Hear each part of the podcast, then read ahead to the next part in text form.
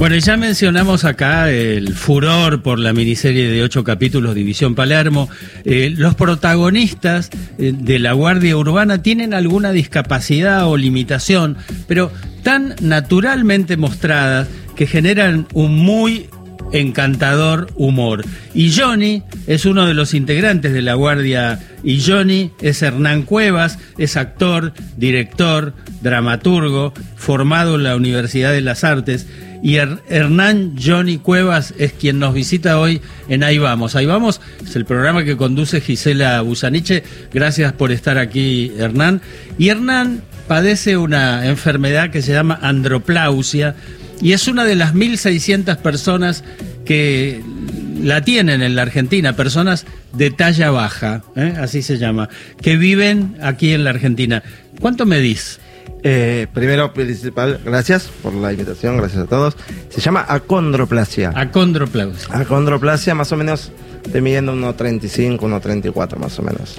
Es de talla baja, básicamente. Sí, y el, en Argentina la talla estándar es en hombres 1,74. Y la primera pregunta que te hago, si siempre te sedujo la actuación. Mm, sí, desde, desde que tengo uso de razón, la verdad... Eh, no me imaginaba haciendo otra cosa más que esto. ¿Serio? Desde chiquito, sí, desde chiquito cuando estaba, cuando era un niño, era tipo pensar en eso todo el tiempo. ¿No te daba vergüenza subir al escenario? No, mi primera obra fue en primer grado, haciendo de, de cien pies. Quedó un vestido de mi mamá, que lo hizo tipo con medias de nylon, la rellenó de, de bolas de papel y eran las patas del cien pies. Y era, y era enorme, y era nada y era primer grado, seis años más o menos. y estaba feliz, o sea que siempre sabías que querías eh, exponerte, digo, no te daba vergüenza, ¿no? Porque viste que da un poco de vergüenza. Bueno, el, que tiene, el, que tiene las ganas este, no, no debe tener problema en todo eso. Eh, y me parece que ahí hay algo muy interesante que también es lo que se ve no, digo, no nos conocemos por, fuera de lo que se ve en División Palermo, pero tu personaje es un personaje muy interesante porque tiene toda una, serie de complejidades. Eh, digo, es el, es el es el pesado. Es el, más fierrero. Es el, pesado, el que quiere calzar. El que, el que, el que quiere tener un arma. El, el que eh, hay un capítulo donde es, no, déjame a mí, las cosas yo sé cómo las hago. Claro. Y, y las resuelve de una manera que justamente eh, plantean algo que tiene toda la serie, que es esta idea de eh, a mí no me catalogues como a vos te parece, que es la decisión que toman los ministros cuando deciden hacer división Palermo, sino yo soy esto y estoy muy bien con quien soy, ¿no? Sí, se trata también de, de obviamente la obra, la serie es una serie policial o sea, lo que es primero es, policial y después dentro de esa trama se ve un contexto en el cual, por medio de, una inclusión marketinera, de una inclusión forzada, eh, se hace, se hace esta, esta, lavada de cara de las fuerzas policiales mediante las minorías, ¿no? Y sí, a lo que dijiste antes, mi personaje lo que tiene de particular es que no le importa nada. Va de frente, lo primero que pregunta es si le van a dar armas. O sea. Y en un momento cuando te dan armas decís las nenas. Eh, no, yo no soy ese. Eh, ah. Charo López es la que le ah, dice. Ah, porque, porque Paloma es un poco como Johnny, que es Charo López, porque en un momento agarra también. no queremos spoilear. No, no se puede spoilear porque ahí. Igual dicen que después, pasada la semana, ya el spoiler. Ya está. Vale. vale. está ya circulando. Pasó, ya pasó la semana. Claro, por eso. Ahí, digo, a, partir de. Digo, hay como tenés chistes muy claros este, en el primer capítulo que juegan con tu condición, ¿no? Digo, la de cuando siguen hablando de vos y vos estás abajo de la mesa, eh, la de que te achican en el cartel. No, y la señora que le ofrece un helado. Sí, pichoncito le dice a cada amigo. Y aparte vos agarrás, y eso está bueno, porque es como, y sí, voy a agarrar la, la, la oportunidad que tengo, vamos a tomar un helado, señora. Es oportunista y también sabe quién es. Y creo que eso es muy importante en cuanto a todos los personajes que, que conformamos la Guardia Urbana. Todos sabemos quiénes somos, o sea, Edgardo, que lo hace Facundo, sabe que es ciego, hay una chica trans, o sea, somos conscientes de las de, nuestra propia personalidad y de nuestra propia humanidad y nuestro propio físico y todo lo que eso conlleva.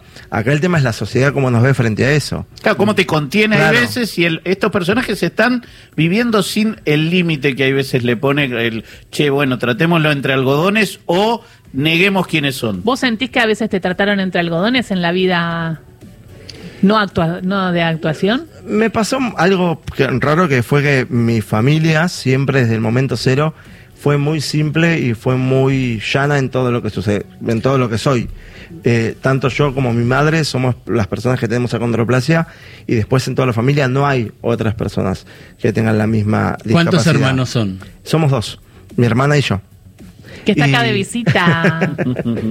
Y la verdad que eh, en mi familia siempre hubo un entorno familiar tan apoyador, tan, eh, tan bien predispuesto a, la, a la situación de lo que éramos, que fue muy, muy lindo. Y si bien, no sé si la palabra serían algodones, pero sí hicieron que las cosas fueran mucho más sencillas a la, a te la cuidaron y te Sí. cuidó tu entorno, porque me llamó la atención en notas que diste, que, que pudimos leer, que al contrario de otros chicos que quizás son discriminados cuando son chicos, la- vos en- empezaste a sentir como la diferencia o un malestar, un cierto malestar con- en la mirada del otro a los 19, cuando terminás la secundaria, y no cuando sos más chico.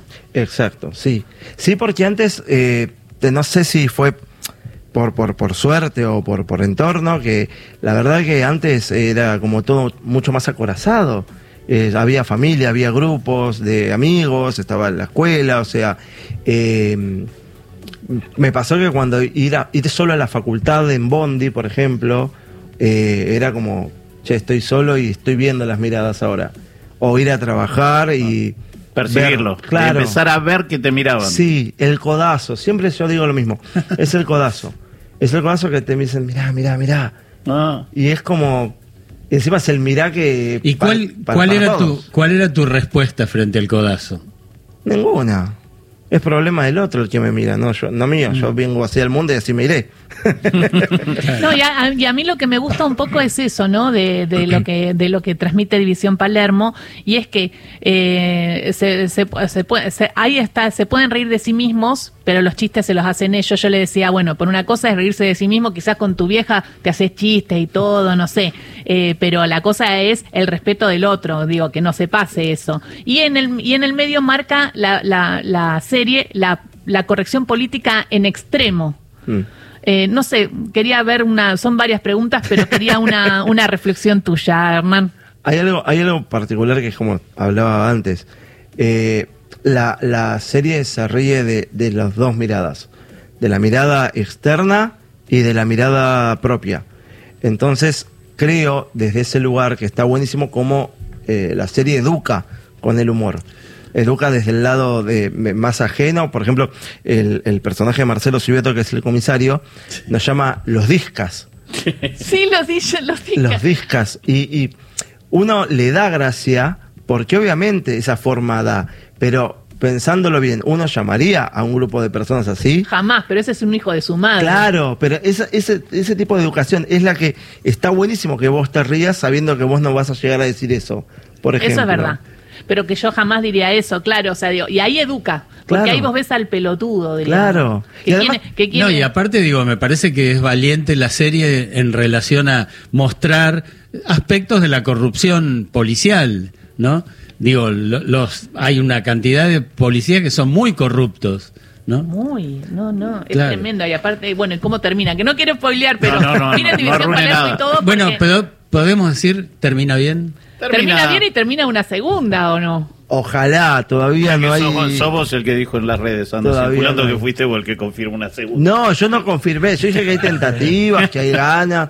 Lo mayor, o sea, queremos disfrutar siempre la primera parte. O sea, se estrenó hace menos de dos semanas la serie. Pero fue Y- muy, digo, pegó justo un fin de semana largo, pegó que hay como un circular muy interesante, porque es divertida, porque tiene un montón de cosas, porque sostiene una trama policial en paralelo a una, a una comedia y ni una cosa le gana a la otra.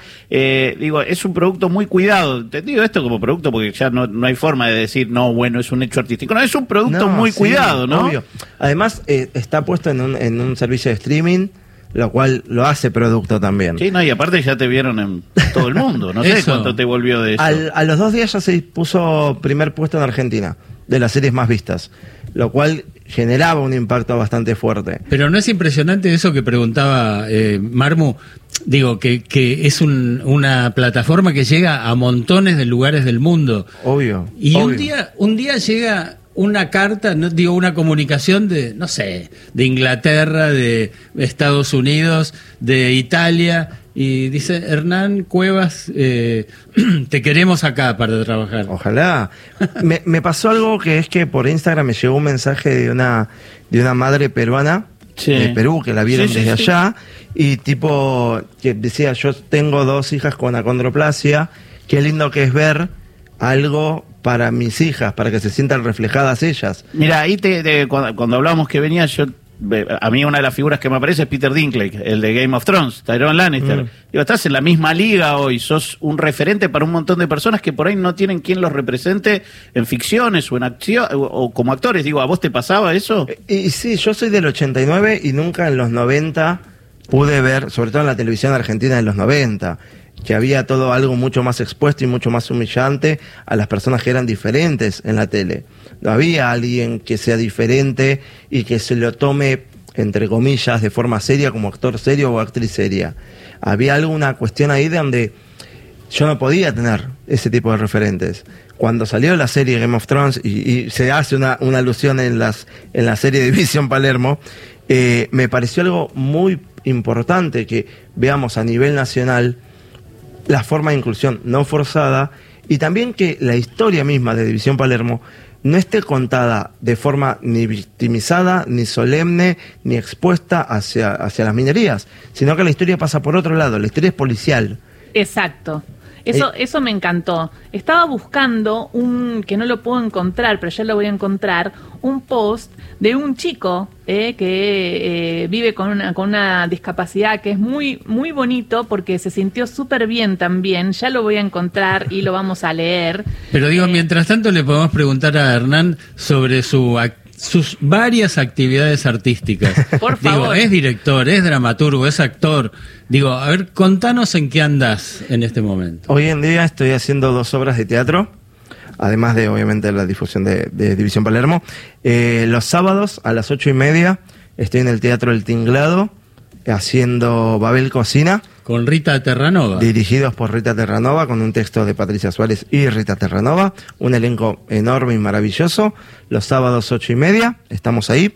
Y además, ahora el 12 de marzo, estreno en el Método Cairós, que es El Salvador 4530, Los Gritos No Sagrados, que es una obra dirigida por mí y, y- y de mi libro, que es eh, una farsa eh, satírica sobre los acontecimientos durante la última dictadura. ¿Y Todo cómo, esto... Ah. ¿Cómo encontraste lo satírico en, en- Sí. en ese tiempo? Eh, es una obra que viene, esta es la quinta temporada. Yo la escribí en el 2015, obviamente por pandemia se tuvo que parar. Eh, y yo quería escribir algo sobre la dictadura que no fuera ni también ni solemne, ni que sea de esas cosas que te dan solamente orgullo porque pareciera que solamente se re- registra un solo tono de ese, de ese tipo de, de estilo. Yo me quería meter más en el barro a la hora de contar una historia. Y quería contarlo de una forma que realmente la gente se sienta, entre comillas, a gusto, pero tal, tal vez muy incómoda de lo que estaba viendo. Entonces se me ocurrió una analogía de ponerlo todo en una puesta de circo.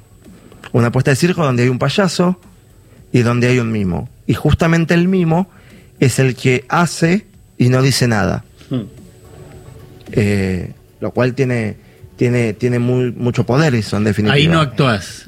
Ah, la actué tres temporadas da- haciendo el papel del payaso. El payaso también es el papel de, de un ex combatiente de Malvinas. Lo cual era, era, era fuerte y la gente no esperaba, no se esperaba que dentro de mi forma física, vestido de payaso, en un momento tengo un monólogo de, de- de un ex combatiente de Malvinas.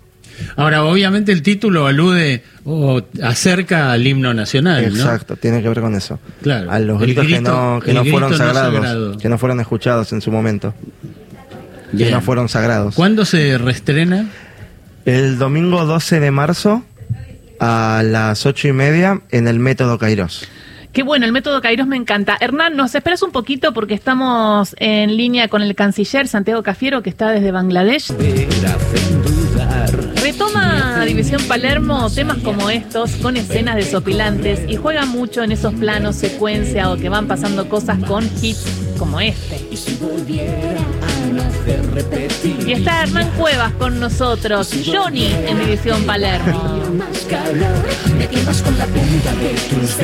Bueno, muy divertido también todo el tema de la música, muy divertida la dirección, eh, las escenas. Y te quería preguntar cómo es Santi como director y cómo fue trabajar con una actriz como Pilar Gamboa. Pilar y Santi son dos seres de luz hermosos que la verdad son muy buenos compañeros va más allá de quedar, viste, de tratar de quedar bien y todo lo demás, es la verdad, o sea, Santi es un, genio laburando que labura todo el tiempo, todo el tiempo, todo el tiempo te está hablando, todo el tiempo te está diciendo eh, qué te parece esto, qué te parece lo otro, te gustaría probarlo de otra manera, te da, te da lugar para jugar. Y creo que como actor a mí me sirve muchísimo porque me da la oportunidad de, si bien yo soy el instrumento en el cual él pone sus letras, eh, a la vez también puedo crear dentro de mi perspectiva otras nuevas, otras nuevas visiones. Y eso fue muy permeable para, para hacerlo, la verdad. ¿Y alguna, alguna de las cosas que vos le sugeriste a la serie o al propio Santi Koroski? Hay, hay, bueno, algo que pasó, que quedó en el tráiler, fue que en ese momento de, no, de, yo se lo remarqué a Santi porque me parecía muy gracioso el hecho de decirle, che, me achicaron. Hmm. Y eso quedó en el momento, y yo se lo pedí con todo el permiso, obviamente, porque es mi director. Le digo, che, me achicaron de verdad, o sea, posta, seguramente sí lo van a hacer porque van a querer demostrar más las, las, las minorías y, remarcar todo más. Pero no estaría bueno que dentro de mi personaje le pregunte a Danny Hendler, que es mi Mike, que es Miguel, le diga, che, me achicaron, o sea. Es espectacular esa parte, porque aparte lo peor es que pasa en serio, es verdad, ¿entendés? Es verdad. Yo trabajo en noticiero. pasa en serio. Entonces decís, no, no te puedo creer. Y es buenísimo cuando vos decís eso, porque termina de decir como, qué hijo de puta, ¿qué, están haciendo? O sea, más, ya, ya está, ya soy de talla baja, ¿entendés? bueno, esa es la inclusión, viste, forzada y reforzada a, mostrar la diferencia.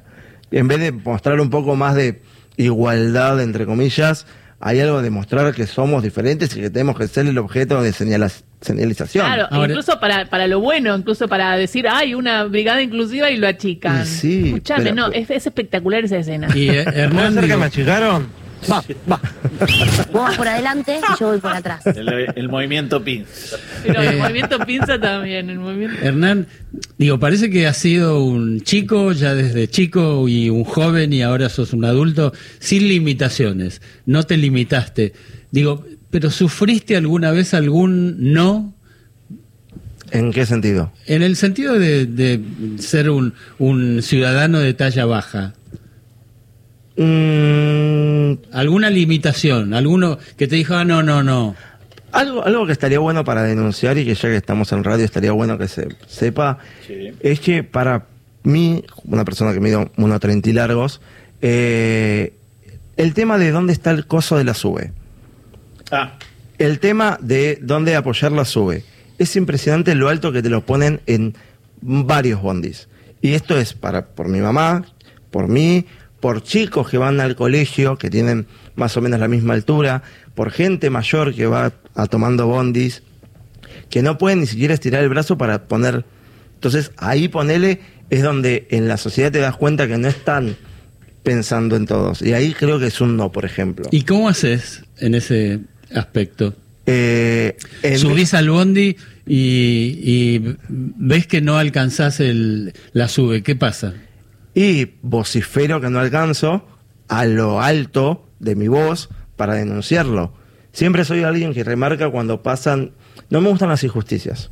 Si hay algo que creo que todos nos merecemos... No, no, todos no somos iguales, pero sí todos nos merecemos el mismo respeto, la misma justicia y los mismos derechos. Y creo que en ese sentido, este tipo de situaciones me encanta vociferarlas. Y eso lo aprendí mucho de mi mamá. Mi mamá es una mina que no se come ninguna. Y en ese sentido aprendí mucho de ella de que cuando pasa algo que no está bien, hay que decirlo, hay que gritarlo, hay que hacerlo. me subo a un bondi, eh, no llego con la sube, y le digo, che, las- el postnet, no sé qué es eso, el coso de la sube está alto, ¿qué hago? ¿Y eso quién lo debería regular? ¿El Ministerio, el ministerio de Transporte con los que La controlan el transporte? supongo, Bueno, vamos a llamarlo y le vamos a preguntar, porque me parece que está bueno instalar el tema, me parece que es un, un debate que se tiene que dar y que sería una simple medida, no es muy difícil hacerlo. Es algo, Entonces es me algo- parece es algo que simple sería- y ayudaría a mí, a gente que no puede estirar el brazo, a chicos que van al Me- colegio. Me intriga tu mamá. Eh, a- ¿Y a qué se dedicó tu mamá y cómo es la vida de tu mamá? Mi mamá... ¿Cómo se llama? Mi mamá se llama Patricia. Mi mamá se llama Patricia. Eh, capaz que seguramente me está escuchando. Eh, Hola, así Patricia. que- Eh, seguramente. Nada, mi vieja me tuvo a mí cuando ya tenía 27. Eh, toda su vida, durante un buen rato, estuvo limpiando en una empresa de construcción maquinarias enormes de limpieza y de construcción. Hasta que le echaron injustamente Hmm. tuvo un juicio horrible y después de eso se dedicó a hacer lo que ella más le gustaba hacer. ¿Qué era? Ella le encantaba siempre cuidar niños. Siempre, toda su vida le encanta. Siempre quiso tener una guardería o un salón de fiestas infantiles, algo, lo que sea. Pero se puso a cuidar niños. Y después tuvo otro sueño, eh, que fue tener una verdulería. Tuvo lo- durante un, un año una verdulería. Algo, algo que me da mucho orgullo de mi vieja fue que no, nunca se frenó. No, y aparte cumplen los sueños. A veces uno se estanca. Yo misma tengo algunos sueños y, y los podría hacer y no los hago. Y fíjate cómo ella fue y se puso la verdulería. Después no sabemos ¿Cómo- cómo, en, cómo en se- este país es difícil, pero Sí, bueno. No, después tuvimos que cerrar porque, bueno, país difícil, como bien dijiste vos. Pero después ella nunca, nunca, se, nunca se prohibió de hacer cosas que le gustan. Qué lindo ejemplo. Y la verdad que una persona que está en un mundo que no está tan construido para, un- para alguien diferente, sino que siempre está, está construido para alguien promedio, eh, ella que se la rebusque y la haga, mm, para mí fue un gran ejemplo, es un gran ejemplo, y si hay, si algo que es, hoy, hoy estoy acá, es por el ejemplo que tengo con ella. Mm. Qué lindo, qué lindo. Digo, ¿y colaborabas con ella en la verdulería? Obvio. Pero Yo creo Obvio. que estaban los dos ahí eh. Ella vendiendo chiquita, con, ella era muy chiquita. con su hermana. ¿Cuál es el nombre de tu hermana? Violeta, Violeta. Hola Violeta, gracias por acompañarlo, hermano, y visitarnos. Sí, Eh, muchas gracias. Bueno, qué lindo. Y hay muchos proyectos entonces. En principio te vamos a ir a ver al teatro. Lo pueden ir a ver a Hernán Cuevas, al método Kairos. Eh, los gritos no sagrados. Es la quinta temporada, los domingos a las 20.30. Así es, en el Y- método los Salvador 4530. Y los sábados ahí en Babel Cocina, ¿eh? la obra de Rita Terranova. Eh, no, Sabes que no la vi todavía, pero la vi a ir a ver. Vengan, vengan, vengan y obviamente también para los gritos dejamos entradas para que vengan y para sortear y todo lo demás. Dale, dale. El viernes estamos sorteando entonces. Muchísimas gracias, Hernán. Y queremos verte más en plataforma y en televisión eh, para, para todos, ¿no? Dale. Que, digo, en esas. en- ojalá que haya otra temporada. No lo vamos a confirmar. No se puede confirmar. Pues no se puede confirmar. Después le pregunto a Kroski que lo pero escúchame, vi el no final, creo. vi el final ahí que para mí tiene que haber segunda. Así Bueno, que vamos a ver. No si lo va a decir si Hernán. funciona, lo tiene voy que a decir yo. Netflix. Por las dudas, si alguien no lo sabe, División Palermo solo en Netflix, eh, producción original de Netflix, así que adentro. Producción original de Netflix y KIS. KIS. Y Sí, señor, un saludo a Hugo. A Matías. Muchísimas gracias, Hernán. Gracias a ustedes. Gracias. ¿eh? Hernán Cuevas, Johnny de División Palermo pasó por Ahí Vamos.